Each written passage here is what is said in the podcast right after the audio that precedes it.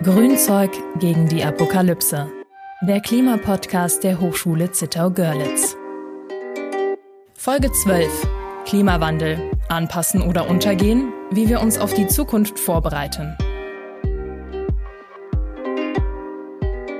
Hallo und herzlich willkommen zu einer weiteren Episode unseres Podcasts Grünzeug gegen die Apokalypse. Mein Name ist Sarah und heute sind wir wieder zu dritt. Zum einen habe ich Jens bei mir. Hallo Jens, schön, dass du da bist. Hallo Sarah. Und zum anderen sitzt heute neben mir Markus Will. Er arbeitet seit mehr als 15 Jahren als Dozent und Forscher an der Hochschule Zittau-Görlitz und hat unter anderem die Firma INM aus der Hochschule ausgegründet. Was das ist, darüber erzählst du uns dann bestimmt ein bisschen mehr. Markus, herzlich willkommen zu unserem Podcast. Ja, hallo, guten Tag. Danke für die Einladung. Gerne, schön, dass du da bist. Heute werden wir über ein Thema sprechen, das sich wahrscheinlich viele schon ein bisschen gewünscht haben. Wir haben viel über die Folgen des Klimawandels gesprochen und wissen auch schon, dass wir uns anpassen müssen. Wie das passieren kann, darüber werden wir heute sprechen, also wie wir uns an die möglichen Folgen des Klimawandels am besten anpassen. Anna erklärt Folgen des Klimawandels. Die Klimakrise. Wie bereits erklärt, erhöhen die von den Menschen erzeugten Treibhausgasemissionen den Treibhauseffekt mit der Folge, dass die globale Lufttemperatur seit Beginn der Industrialisierung vor etwa 200 Jahren um mehr als ein Grad gestiegen ist. Diese globale Erwärmung führt je nach Region zu Meereis- und Gletscherschmelze, Meeresspiegelanstieg, das Auftauen von Permafrostböden mit der Freisetzung von Methanhydrat. Es führt zu wachsenden Dürrezonen und zu zunehmenden Wetterextremen. Die Klimakrise ist bereits heute ganz konkret überall auf der Erde spürbar. Hier ein paar Beispiele. Die Flächen, die von extremen Hitzeereignissen betroffen sind, haben sich seit 1950 weltweit etwa verzehnfacht. Die Zeiträume, in denen Waldbrände auftreten können, haben sich seit 1980 um mehr als 20 Prozent verlängert. Extreme Starkregenereignisse treten ca. 30 Prozent häufiger auf. Die Folgen der Klimakrise verursachen weltweit jährlich Kosten von mehreren hundert Milliarden Euro, die bei fortschreitender Erwärmung auf mehr als eine Billion Euro pro Jahr steigen könnten.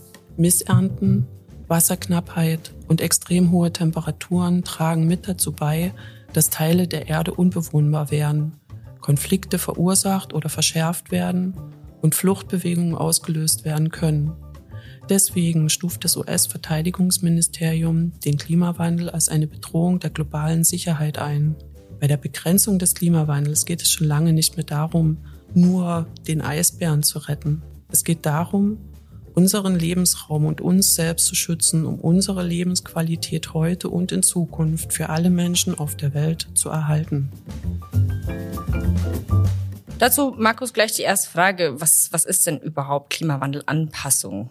Ja, also bei Klimawandelanpassung oder Klimaadaption oder Climate Adaptation äh, versucht man äh, sich vorzubereiten auf mögliche Klimawandelfolgen und versucht technische oder auch nicht technische Maßnahmen zu ergreifen, um dann diese Klimawandelfolgen, die möglicherweise kommen, abzufedern, beziehungsweise sich bereits vorher, wie der Name schon sagt, sozusagen sich darauf anzupassen, in dem Sinn, dass wir versuchen, gegen den steigenden Meeresspiegel uns anzupassen über Küstenmanagement, dass wir uns mit Hitzeplänen gegenüber Hitzewellen anpassen und so weiter und so weiter. Es geht also vor allen Dingen darum, dass wir uns jetzt Gedanken machen, was wir tun, wenn der Klimawandel so zuschlägt, wie es prognostiziert ist in Zukunft. Also zusammenfassend, wir müssen uns irgendwie anpassen, weil nur aufgrund der Prognose diese Maßnahmen irgendwann zutreffen würden? Oder meinst du, wir müssen das sowieso tun, weil es ewig bereits schon Auswirkungen gibt, die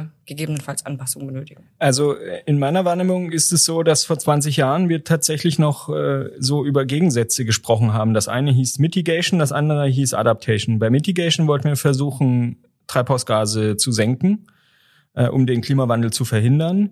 Mittlerweile ist klar, wir werden den nicht mehr verhindern können, beziehungsweise haben ja bereits einen globalen Temperaturanstieg und wir versuchen jetzt internationale Klimapolitik das Ganze unter zwei Grad zu halten oder auch 1,5 Grad zu erreichen bis 2100. Aber selbst wenn sich die Durchschnittstemperatur global nur um 1,5 Grad erwärmt, wird es Auswirkungen geben, zunehmende Extremwetterereignisse, zum Beispiel Überschwemmungen und so weiter. Und da sollten wir uns Gedanken machen, wie wir frühzeitig unsere Infrastrukturen an diese Situation anpassen. Und das unterscheidet sich natürlich dann von Region zu Region in der Betroffenheit oder auch global sind da große Unterschiede zu sehen. Du hast gerade schon angesprochen, ähm, Thema Meeresspiegel und Hitzewellen. Wie schätzt du es denn ein, welche Auswirkungen, Auswirkungen vom Klimawandel sind denn schon unvermeidbar. Was wird denn auf uns zukommen? Und wo können wir vielleicht noch nachregeln? Also ähm, ja, was sehen wir schon? 1,1 Grad, hatte ich gerade schon gesagt, ist jetzt in etwa der Anstieg der globalen Durchschnittstemperatur. Und schon jetzt ist es damit verbunden, dass wir steigende Meeresspiegel sehen. Es kommt zu Küstenerosion. Ich war jetzt mit meiner Familie in Norddeutschland in, an der Nordsee im Urlaub. Da bauen die sogenannte Klimadämme. Also um ihre Halligen oder die ostfriesischen Inseln zu schützen, werden die Dämme nochmal erhöht um vier bis fünf Meter. Also darauf stellt man sich ein. Was wir erleben werden, ist eine Häufung von Extremwetterereignissen, Hitzewellen. Wir haben jetzt gerade diesen letzten Sommer gehabt. Also wir im Urlaub haben es jetzt nicht so sehr gemerkt bei entspannten 17 Grad. Äh, aber es ist einer der heißesten Sommer seit Aufzeichnung. Ähm, was wir auch sehen, bereits jetzt sind Veränderungen in der Vegetation, in der Tierwelt, Verlust von Lebensräumen. Und wir sehen auch, dass in Hitzewellen Menschen, ältere Menschen, kranke Menschen häufig Probleme haben. Das sind also Sachen, die sind alle schon da. Und schon da würde es sich lohnen, ähm, sich sozusagen anzupassen. Wenn wir jetzt in die Zukunft schauen, dann ähm, ja, gibt es da noch größeren Anpassungsbedarf in unterschiedlichen Bereichen. Du hattest ja auch schon angesprochen, der Klimawandel an sich ist ja, betrifft ja jeden Menschen sehr individuell. Also in der Region Zittau-Görlitz wird sich wahrscheinlich niemand darüber Gedanken machen, dass der Meeresspiegel steigt. Wir brauchen keine Dämme bauen. Dafür sind vielleicht andere Extremwetterereignisse für uns ein bisschen mehr bedeutend. Kannst du hier nochmal die Unterschiede der Klimarisiken in den verschiedenen Teilen der Welt aufschlüsseln? Also ja, wir können ja mal in Deutschland anfangen. Schon da ist es ein bisschen unterschiedlich. Also genauso wie du sagst, äh, Küstenzonenmanagement brauchen wir jetzt in Zittau äh, nicht zwangsläufig betreiben, aber in Ostdeutschland, wenn man sich die Prognosen anschaut, werden wir es auf jeden Fall mit einem geringeren Wasserdargebot zu tun haben. Also Wassermangel, den wir zum Teil in den letzten Dürrejahren auch schon gesehen haben. Der Deutsche Dürremonitor zeigt das auch bereits jetzt an. Diese Situation wird sich verschärfen. Und wenn wir jetzt Großindustrie ansiedeln, die hohen Wasserbedarf hat, oder es gibt auch Leute, die sagen, ja, für die Elektrolyseure und die Wasserstoffwirtschaft äh, braucht man ja Wasser. Äh, und das muss irgendwo herkommen. Also das ist ein Problem, das wir in, ich sag mal, im Osten ähm, haben werden, wohingegen in beispielsweise der Mittelgebirgsregion am Rhein werden wir eher mehr Niederschläge haben, die auch dazu tendieren, heftiger zu werden, äh, was Forstwirtschaft, Landwirtschaft, auch den Hochwasserschutz vor Herausforderungen stellt.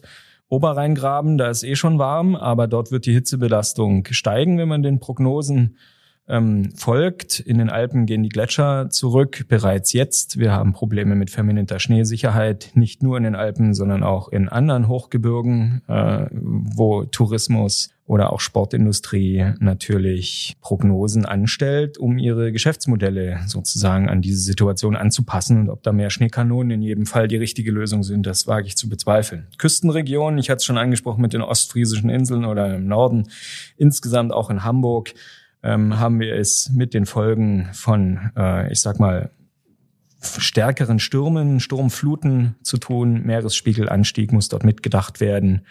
Ähm, ebenso wie man es beispielsweise mit den Klimadämmen an der norddeutschen Küste bereits macht. Ja, das wäre erstmal so Regionalunterschied und dann sehen wir das natürlich auch noch weltweit. Also an unterschiedlichen Orten äh, gibt es unterschiedliche Folgen. Nordamerika eher, ein, also USA, Kanada haben wir es auch gesehen in diesem Jahr. Zunehmende Waldbrände, zunehmende Dürreperioden. Lateinamerika das gleiche, eher eine Dürre, die zunimmt. Ähm, Amazonas, äh, der Regenwald ist anfällig für Waldverlust, insbesondere durch Dürre und auch Waldbrände. In Afrika ist eh schon heiß in den meisten Gebieten. Dort werden wir also steigende Temperaturen und unregelmäßiger werdende Niederschläge sehen. Äh, Ausbreitung von Malaria und Cholera als Beispiele für Krankheiten ähm, aufgrund von wärm wärmeren und feuchteren Bedingungen. Naja, und so kann man das weiterführen. Ähm, schlussendlich kann man sagen, es sieht so aus, als wenn der globale Süden, also die sogenannten Entwicklungsländer, die eh arm sind, äh, von diesen Klimawandelfolgen eher stärker betroffen sein werden äh, und größeren Anpassungsbedarf haben als ähm, der sogenannte Norden oder die westlichen Industrien. Ähm, auch da ist natürlich die Situation, dass es in den Niederlanden vielleicht noch einfacher fällt, Dämme aufzubauen und in Bangladesch eben nicht, weil da weniger Geld vorhanden ist. Das ging ja alles erstmal sehr dramatisch. Jetzt ähm, wäre es aber natürlich auch mal an dem Punkt, festzustellen, wie können wir uns jetzt denn an diese ganzen Extremwetterereignisse und Änderungen, ähm, die auf uns zukommen werden oder die global auf uns zukommen werden, denn anpassen? Also welche Anpassungsmaßnahmen gibt es denn überhaupt? Also das mache ich vielleicht am besten äh, an einem Beispiel. Wir können ja äh, mal gucken, was jetzt Unternehmen tun könnten in ihren Lieferketten oder an ihren Standorten. Aber vielleicht fangen wir mal ähm, sozusagen mit Kommunen an oder Städten, denn dort gibt es vereinzelt schon ganz große Vorhaben, auch Fördermittel, um so Anpassungsstrategien im Sinne von Anpassungsmaßnahmen ähm, für Kommunen zu entwickeln. Da gibt es auch viele Beispiele äh, wo das bereits geschehen ist. Ich hatte mal was in Zwickau zu tun. Ähm, das würde ich, deshalb würde ich gerne Zwickau als ein Beispiel nehmen. Was die gemacht haben vor vielen Jahren schon, ist äh, mit Fördermitteln in der Nationalen Klimaschutzinitiative eine sogenannte Vulnerabilitätsanalyse zu machen. Hört sich äh, anstrengend an, ist im Detail dann auch anstrengend. Aber was man macht, ist, man guckt, wie groß die Gefährdungen sind. Also was sind zu erwartende Auswirkungen des Klimawandels in Zwickau ganz konkret. Und dann guckt man im nächsten Schritt, wie man sich darauf anpassen kann. Und da kommt jetzt in diesen Analysen raus, was wir also haben werden oder von, von dem auszugehen ist, ist Wärmebelastung bei der Bevölkerung, Trockenstress bei Stadtbäumen als ein Beispiel, Wasserknappheit auf Ackerflächen, Erosion durch Starkregen und so weiter. Und dann kann man jetzt anfangen, wenn man das weiß als Ist-Analyse, dann Maßnahmen zu suchen und in einen Maßnahmenplan ähm, zu übersetzen. Zwickau und Zwickauer Bürgerinnen und Bürger haben sich dann zusammengesetzt in einem partizipativen Verfahren und sich gemeinsam eine Art Leitbild überlegt. Und das heißt dann so, die Stadt Zwickau strebt eine nachhaltige und klimagerechte Siedlungs- und Freiraumentwicklung an, welche die Resilienz, das ist die Widerstandsfähigkeit der Stadt gegenüber den unabwendbaren Folgen des Klimawandels sichert. Das ist sozusagen die große äh, politische Ebene.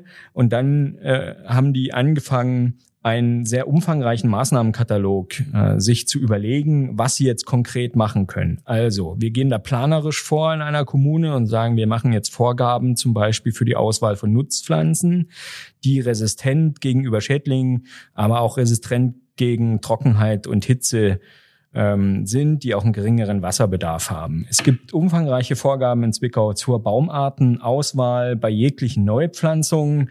Ähm, man hat sich überlegt, mehr Grünflächen zu schaffen in der Stadt, also Hecken anzupflanzen, sonstige Bepflanzung, um Wassererosion äh, zu vermeiden. Erosion ist dann sozusagen der Bodenabtrag durch so einen extremen Sturm oder durch einen extremen äh, Regenguss. Man will auch Infrastrukturen ertüchtigen, also technischen Hochwasserschutz betreiben, um das an die Extremwetterereignisse ähm, sozusagen darauf vorzubereiten oder anzulehnen. Man forciert eine flächenhafte Regenversickerung. Ich glaube, Schwammstadt wird nochmal ein eigenes Podcast-Thema sein. Da kann das dann vertieft werden. Auch ganz interessant ist, dass man sich in den Maßnahmenkatalog in Zwickau geschrieben hat, ein sogenanntes Climate Proofing zu machen. Das heißt, bei jeglichen Planungen, in der Bauleitplanung, Grünflächenplanung, auch im Grünflächenmanagement muss äh, jetzt verpflichtend so eine Klimaanalyse mitgemacht werden. Hochwasserschutz habe ich schon gesagt, Neudimensionierung von Dämmen ähm, und Hochwasserschutzmaßnahmen, ähm, naturnaher Ausbau von Fließgewässern, Erweiterung von Retentionsflächen und dann haben wir das Thema Frischluftschneisen und Entwicklung von zusammenhängenden Grünflächen, auch Erhalt von offenen Wasserflächen, um sozusagen in den sogenannten Wärmeinseln in den Städten dann dem ein bisschen kühlend entgegenzuwirken. Also das sind ganz konkrete Maßnahmen, die in solchen Anpassungsplänen durchdacht werden. Markus, es klingt ja so, als wäre Zwickau da ein Vorzeigeprojekt oder eine Vorzeigestadt, was das angeht. Und wenn man sich diese Maßnahmen, die da umgesetzt werden, so anschaut oder anhört, dann merkt man, dass da ja viel auf das Thema Effektivität, also schon, dass es gezielt ist, äh, geachtet wurde und dass es auch nachhaltig ist. Was kannst du denn generell zu dem Thema sagen? Was sollte man denn bei Effektivitätskriterien und Nachhaltigkeitskriterien beachten, wenn man solche, solche Maßnahmen umsetzen möchte? also wie bei allen Planungsprozessen äh, schaut man eben, dass es nachhaltig in dem Sinne ist, dass es sich nicht um einmalige Maßnahmen handelt, sondern die sind längerfristig angelegt und man versucht eben auch zu schauen, dass sie ihren Effekt erreichen, also die Schadwirkungen von Extremwettern beispielsweise eingrenzen. Gleichzeitig äh, wollen wir da sogenannte Co-Benefits für soziale Nachhaltigkeit oder sowas erreichen oder, und da kommen wir zum Thema Zielkonflikte, ähm, auch vermeiden, dass wir mit bestimmten Maßnahmen auf andere Nachhaltigkeitsdimensionen jetzt Probleme bekommen. Also ich sagte vorhin zum Beispiel, es gibt jetzt Kriterien, um äh, bei Neupflanzungen Baumarten gezielt auszuwählen. Jetzt könnte man aber auch sagen, aus naturschutzfachlicher Sicht äh, ist es vielleicht auch kritisch ähm, zu bewerten, denn man muss ja Arten dann dahin bringen, die eigentlich dort nicht heimisch sind und äh, das kann man durchaus unterschiedlich sehen. Auf EU-Ebene wird hier ein Prinzip vorgeschlagen, das heißt Do No Significant Harm. Also man soll bei der Maßnahmenprüfung dann prüfen, ob es nicht auf andere Zielkategorien der Nachhaltigkeit negative ähm, negative Effekte hat. Um effektiv zu sein, müssen diese Anpassungsmaßnahmen alle so gedacht werden, dass sie irgendwie den spezifischen Bedürfnissen in der Region, in der Stadt selbst, äh, denen sozusagen entsprechen und dass sie auch einer soliden wissenschaftlichen Basis ähm, entspringen. Und idealerweise sollen die dann partizipativ entwickelt werden, also mit der Bevölkerung gemeinsam. Und sie sollen so gestrickt sein, dass sie nicht nur klima- und umweltfreundlich sind, sondern auch wirtschaftlich tragfähig und sozial gerecht. Damit kommen wir gleich in Problemsituationen, diskussionswürdige Probleme hinein, die wir bei allen Nachhaltigkeitsthemen auf kommunaler oder regionaler oder unternehmerischer Ebene haben. Jetzt haben wir schon viel über städtische Anpassungen oder kommunale Anpassungen gesprochen. Wie wird es denn zum Beispiel in der Wirtschaft oder auf anderen gesellschaftlichen Ebenen gemacht? Also gehen wir doch mal auf die privaten Unternehmen. Wie machen die das denn? Ja, ähm, also du sprichst es an. Es ist total wichtig, dass wir in vielen Bereichen der Gesellschaft äh, uns darüber Gedanken machen. Ähm, es gibt auch eine deutsche Anpassungsstrategie, DAS. Ähm, ich glaube schon viele, viele Jahre. Dort stehen eben auch so Maßnahmen drin, wie eben Küstenschutz und, und sowas, Hochwasserschutztechnischer. Ähm, aber natürlich gibt es auch Anpassungsbedarf in Unternehmen, nämlich insbesondere dann, ähm, wenn ich entweder meinen eigenen Betrieb oder meine Lieferanten in Gegenden sitzen habe, die ein großes Risiko ähm, für negative Klimawandelfolgen haben. Also was Unternehmen jetzt so langsam beginnen zu tun, sind sogenannte Klimarisikoanalysen, ähm, um dann eben solche Anpassungspläne abzuleiten. Also was man tut als Unternehmen und als, als meine Empfehlung äh, auch tun sollte, ist, dass man zunächst mal einen Workshop durchführt, in dem man klimabezogene Risiken für die eigenen Geschäftsmodelle prüft, also ob es die denn gibt. Und da werden eigentlich immer so physische Risiken ähm, unterschieden, also Sachen, die aufkommen durch zunehmende Extremwetterereignisse. Und dann gibt's aber auch die sogenannten transitorischen Risiken, die haben eher damit zu tun, dass sich Märkte und Marktdynamiken auch ändern. Es gibt also politische Entwicklungen oder Vorgaben. Es gibt auch Technologietrends, die hin zu mehr Klimafreundlichkeit, Klimaneutralität etc. gehen. Äh, das heißt, auch hier gibt's möglicherweise einfach einen Anpassungsbedarf, weil die Marktanforderungen oder Kundenanforderungen sich ändern. Aber bleiben wir mal bei diesen physischen Klimarisiken. Die müsste man eben in einer Risikoidentifikation sich mal angucken. Also wir schauen uns die Standorte der Unternehmen an, die Lieferanten an und schauen, sitzen die denn in Regionen, wo es Sturmfluten geben könnte oder zunehmende Dürren, zunehmende Hitzewellen oder wo gibt es spezielle Landesgesetze, die hier nochmal Anforderungen an Klimaschutz stellen. Man muss diese Sachen dann bewerten oder einer sogenannten Vulnerabilitätsbewertung unterziehen. Das heißt, bei der Vulnerabilität, das heißt ja Verletzlichkeit auf Deutsch, gucke ich nochmal, ist mein Unternehmen denn anfällig gegenüber diese Änderungen oder ist es mir Also bin ich dann wenig davon betroffen, wenn irgendwo es zu einem Hochwasser kommt. Also bei diesen Vulnerabilitätsanalysen, da schauen wir uns Lieferketten an, Infrastrukturen ähm, und auch betroffene Bevölkerungsgruppen. Und wenn man jetzt das gemacht hat als sozusagen Ist-Analyse, dann kann man dann Anpassungsmaßnahmen sich suchen. Wenn wir jetzt bei den Gebäuden und Anlagen am Produktionsstandort selbst bleiben, dann könnte das einmal äh, verbesserte Dämmung sein, also jetzt nicht nur im Winter, äh, sondern auch im Sommer, um eben bei zunehmenden Hitzewellen ein arbeitsfähiges Klima zu erhalten oder den Kühlungsbedarf äh, zu senken. Man kann Sonnenschutzanlagen anbringen, man kann über Dachbegrünung oder Fassadenbegrünung nachdenken, man kann Entwässerung ähm, optimieren im Sinne, dass man versucht, nicht nur Gebäude vor Überschwemmungen zu schützen, sondern auch so Versickerungsflächen zu schaffen oder Rückhaltebecken, dass äh, wir eben Überschwemmungen vermeiden bei Starkregenereignissen. Man kann in die Infrastrukturen selbst nochmal reingehen, das Thema Stromversorgung, unterbrechungsfreie Stromversorgung, Wasserversorgung, Abwasserentsorgung sich angucken. Ähm, man kann in der Lieferkette schauen, welche Lieferanten das betrifft und dann entweder auch eine relativ harte Lieferantenauswahl äh, zu machen, also Diversifizierung in der Lieferantenbasis, um das Risiko zu vermindern, dass wenn einer äh, durch ein Extremwetter bedingt äh, ausfällt in der Lieferfähigkeit, dass man dann Alternativen hat. Man kann auch nochmal über Lagerhaltung nachdenken oder auch lokale Beschaffung. Und was man sicherlich tun muss, ist Kommunikationsstrategie, Schulung und Kapazitätsaufbau. Ich gebe aber zu, äh, dass meine Wahrnehmung ist, dass man hier in vielen Unternehmen noch ganz, ganz am Anfang steht. Äh, es gibt relativ viel Hilfestellung für solche Risikoanalysen und äh, ich denke, es wird in den nächsten Jahren stärker in die Umsetzung gehen, nämlich spätestens dann, wenn Klimawandelfolgen tatsächlich sichtbar werden und es so ein Kipppunkt erreicht, äh, wo viele Menschen dann einsehen, okay, das, was sie uns seit 50 Jahren erzählen, das passiert jetzt gerade und dann müssen wir uns anpassen. Markus, du hast für uns das Thema Partizipation und Bürgerbeteiligung angesprochen. Ähm, wir sind eine Hochschule. Wie siehst du denn das Thema Bildung? Wie wichtig ist Bildung und Aufklärung für die Öffentlichkeit, vielleicht auch für junge Leute, ältere Leute? Wie ist da so deine Rückmeldung? Müssen wir noch was machen? Und vielleicht gleich noch eine anschließende Frage. Was können wir denn machen, um Bürgerbeteiligung irgendwie schmackhaft zu machen bei so einem trögen Thema, was ich vielleicht außer ein paar Grad mehr im Sommer nicht so merke als Privatperson?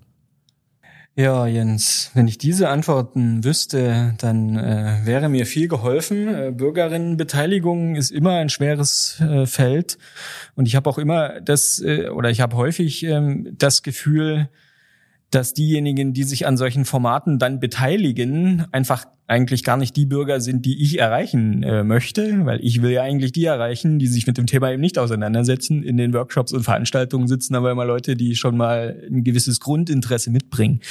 Wie man also die breiten Bevölkerungsgruppen erreicht, äh, das weiß ich nicht so richtig. Äh, für uns als Hochschule bleibt es natürlich immer eine wichtige Aufgabe, sowohl in der Ausbildung ähm, von Studierenden, aber natürlich auch im Sinne Transfer und äh, dritter Mission äh, in der Gesellschaft was zu verändern. Also wir machen angewandte Projekte oder wir machen Formate, ähm, wo wir versuchen, Wissen zu transferieren. Und das, was man, glaube ich, nicht mehr so richtig braucht, ist, ist jetzt so, ein, so nochmal so einen grundsätzlichen Wissenstransfer. Also so wie ich hier in unser Gespräch vielleicht eingestiegen bin, indem ich dann so halb doziere, noch das und das wird jetzt passieren und das und das sind die Maßnahmen. Sondern ich glaube, man braucht viel hands-on, ähm, praktische, kleinere Projekte, die umsetzbar sind und vielleicht geht man auch mit guten Beispielen ähm, voran und lädt sich mal jemand aus Zwickau oder Karlsruhe oder Hamburg ein äh, und lässt sich erklären, wie die das angegangen, angegangen sind. Aber die Bildung äh, oder Aufklärung in dem Fall ist schon sicher ein wichtiger, unerlässlicher Bereich. Die Bildung bzw. Aufklärung ist ein wichtiger Bereich, ja, aber ähm, wo genau sind denn die Probleme? Also wir kennen ja alle die Probleme eigentlich. Wo sind denn die Probleme bzw. Herausforderungen bei der Umsetzung von so Anpassungsmaßnahmen? Liegt es dann auch an der Bildung, dass die Leute einfach nicht genug sensibilisiert werden? Oder woran könnte das noch liegen? Ja, ich, also ich glaube, wir haben bei den Umsetzungsmaßnahmen die Probleme, die wir immer haben bei so Nachhaltigkeitsprojekten. Aber vielleicht sage ich noch eins, eins vorher.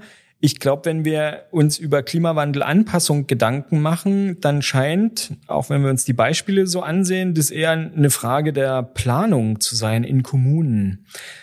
Ähm, also was ich jetzt sagen will, ist, äh, vielleicht braucht man gar nicht so viel Bevölkerungsbeteiligung, sondern man macht dann einfach los, ohne dass wir jetzt gemeinsam versuchen, äh, uns da auf einen Weg zu begeben. Also Grünflächenplanung ist im Detail vielleicht ein eine kontroverse Diskussion, ist jetzt aber nicht so das Megathema ich glaube, bei Klimaschutz, und dazu ging es ja auch in anderen Folgen, wenn wir dort auf individuelle Entscheidungen gucken, äh, ne, da ist auf der Klimaschutzseite, also was kann ich tun, um Klimawandel zu vermeiden oder äh, stückweise zu verhindern. Also ich verändere meine Ernährungsweisen, meine Mobilität.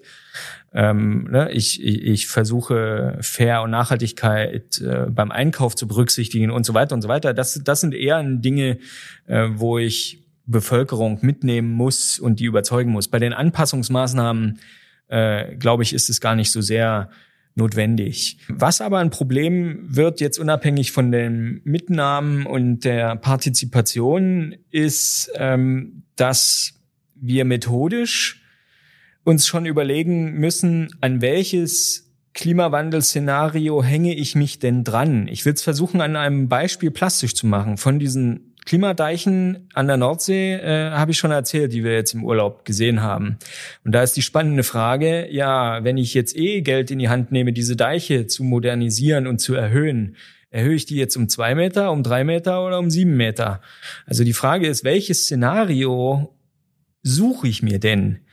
Und jetzt gab es eine äh, Veröffentlichung des Umweltbundesamtes im Nachgang oder im Zusammenhang mit der deutschen Adaptionsstrategie. Da wurde dann in den Medien äh, stark kritisiert, dass sich die Autorinnen und Autoren dieser Studie an das schrecklichste IPCC-Szenario zum Klimawandel gehangen haben, das sogenannte RCP 8.5 gibt's jetzt mittlerweile auch nicht mehr, aber das hatte ganz äh, apokalyptische Auswirkungen, also aller 5-Grad-Welt und, und so weiter äh, gezeigt. Und da wurde dann kritisiert, warum hängt man sich denn an das schrecklichste Szenario dran? Ja, weil wenn man sich an das schrecklichste Szenario dranhängt, die Hochwasserschutzwand auch am höchsten ist. Ähm, und das ist natürlich auch nicht in jedem Fall sinnvoll und gut. Also das ist äh, eine methodische Herausforderung. An welches Szenario klebe ich mich? Oder welches Referenzszenario äh, wähle ich aus? Gibt ja auch noch viele, die der Meinung sind, 1,5 Grad Ziel sei noch zu erreichen. Und wenn man sich das anguckt, dann ist auch der Anpassungsbedarf nicht so exorbitant hoch wie in anderen Szenarien. Dann ist das Problem, dass wir immer davon reden, über Klimawandelfolgen, die 2100 kommen. Also äh, aller Wahrscheinlichkeit nach äh, habe ich dann nicht mehr aktiv äh, dazu beizutragen. Äh, ich muss aber heute Entscheidungen treffen. Und diese Entscheidungen sind immer super schwierig. In der Nachhaltigkeitswissenschaft sprechen wir immer von nicht hier, nicht jetzt, nicht ich, also ich bin nicht betroffen, bei uns wird's nicht so schlimm und ich kann eh nichts tun. Und das andere Problem ist, ich muss heute eine Entscheidung für die Zukunft treffen. Eine sogenannte jetzt für dann für andere Entscheidungen, von denen also auch noch nur die zukünftigen Generationen profitieren können. Und das ist ganz schwer für Menschen, weil wir eigentlich sowas machen wie Präferenz für den aktuellen Zeitpunkt. Oder wir sagen immer, okay, die Probleme, die wir jetzt zu lösen haben, die sind viel drängender gesellschaftliche Probleme, Migration, Hyperkrise, Pandemie äh, und so weiter und so weiter. Wieso sollen wir jetzt schon in die Zukunft hinein denken oder dafür auch Mittel bereitstellen? Das sind so tatsächlich Schwierigkeiten. Wir müssen auch gucken, wie wir mit den Zielkonflikten umgehen. Einige habe ich da angesprochen. Das ist bei Adaptionsansätzen sicherlich auch Zielkonflikte zwischen Naturschutz ähm, und Klimaadaption geben kann. Oder wir sagen jetzt auf der einen Seite, ja, ich will Photovoltaik ausbauen, äh, auf der anderen Seite will ich grüne Inseln schaffen und das ähm, ne, ist möglicherweise ein Zielkonflikt. Habe ich mehr Bäume, werden die Photovoltaikanlagen beschattet. Ähm, zum Beispiel ist jetzt ein bisschen ein herbeigezogenes äh, Beispiel. Aber solche Zielkonflikte kann es schon geben, mit denen müssen wir umgehen. Trotzdem bin ich optimistisch. Ähm, es wird förderseitig viel Geld dafür zur Verfügung gestellt und ähm, ab dem Moment, wo das erste Mal tatsächlich Probleme auftauchen, ähm, dann wird auch Geld freigemacht äh, für solche Adaptionsmaßnahmen. So, Markus, ich hatte ja am Anfang schon erwähnt, du hast eine Firma, ein Spin-off ähm, namens INM gegründet aus der Hochschule daraus. Kannst du für die Zuhörer und Zuhörerinnen noch mal ganz kurz sagen, was ihr da macht? Das mache ich gerne. Ich muss da ausholen. Ähm, das ist jetzt schon zehn, elf Jahre her. Äh, da kam ein Energieberater zu uns, ein regionaler, und sagte, der Landkreis Görlitz braucht eine Treibhausgasbilanz. Könnt ihr das? Und da habe ich gesagt, ja klar, können wir das. Okay, wir stellen uns diesen Herausforderungen und haben das dann gemacht in einem Mini-Projekt mit Studierenden zusammen und äh, haben dann quasi für den Landkreis Görlitz eben eine Treibhausgas, Treibhausgasbilanz, eine regionale erstellt. Und wir haben da so viel Zeit reingesteckt, dass wir dann dachten, okay, das müsste man nochmal irgendwie in eine Verwertung bringen. Und das war der Einstieg in die Ausgründung dieser Firma. INM steht für Institut für Nachhaltigkeitsmanagement. Und wir haben uns dann weiterentwickelt, gemeinsam mit der Hochschule, auch immer sehr eng ähm, mit der Hochschule in Richtung kommunalen Klimaschutz Hilfe und Unterstützung anzubieten. Und im Moment machen wir auch noch diese Treibhausgasbilanzen, aber nicht mehr so viel. Was wir viel mehr machen, ist Unterstützung beim Klimareporting für Kommunen auf Gebäudeebene. Da haben wir eine Software, mit der man dann einfach Energieberichte erstellen kann. Und die wird auch ganz gerne genutzt in Deutschland von über 300 Kommunen im Moment. Markus, jetzt vielleicht eine letzte Frage, wo ich einen Experten hier sitzen habe. Wie optimistisch bist du, dass äh, die Menschheit das schafft, sich auf die Klimafolgen, Klimawandelfolgen anzupassen? Ja, Jens, du hast die schwersten Fragen heute an mich äh, tatsächlich. Also das, ähm, also ja, äh, von Berufswegen äh, bin ich ja äh, zum Optimismus gezwungen. Äh, ne? Ausgründung und Hochschulaktivitäten und Studierenden kann man natürlich nicht äh, nur mit pessimistischen Apokalyptika-Vorlesungen kommen. Äh, also ich bin gewisser Berufsoptimist. Ich glaube also, wenn der Schmerz groß genug wird, der Druck groß genug wird, dann werden wir Maßnahmen ergreifen. Ich bin auch optimistisch, was ähm, sozusagen westliche Industriegesellschaften angeht. Das werden wir schon hinkriegen. Sorgen mache ich mir über 80 Prozent der Weltbevölkerung, denen es eben nicht so leicht fallen wird. Ich habe auch ein bisschen Sorge, ähm, ob wir das zeitlich noch alles ganz gut hinbekommen oder ob wir nicht Tipping Points überschreiten werden. Ich glaube, zu den Kipppunkten äh, gibt auch eine Podcast-Folge, ähm, weil die ja das Problem mit sich bringen, dass ein sogenannter Runaway Climate Change kommt, also dessen Folgen wir nicht vorhersehen können und äh, der uns sehr stark überrascht. Also Berufsoptimist und Privatpessimist. Ja, Berufsoptimist und persönlich Pessimist, aber ich denke mal, wenn die beruflichen Entwicklungen genauso weitergehen, wie sie aktuell angestrebt werden, da kann ja nur der Optimismus umschwenken und wir hoffen mal, dass wir mit ein bisschen mehr Grünzeug gegen die Apokalypse voranschreiten können. Und in diesem Sinne, vielen Dank, Markus, dass du da warst. Sehr, sehr gern, hat mir viel Freude gemacht. Wir freuen uns auf die weitere Folge mit dir. Ich mich auch. Und laden dich dann zu gegebener Zeit wieder ein. Bis dann. Bis Ciao. Dahin. Tschüss. Grünzeug gegen die Apokalypse.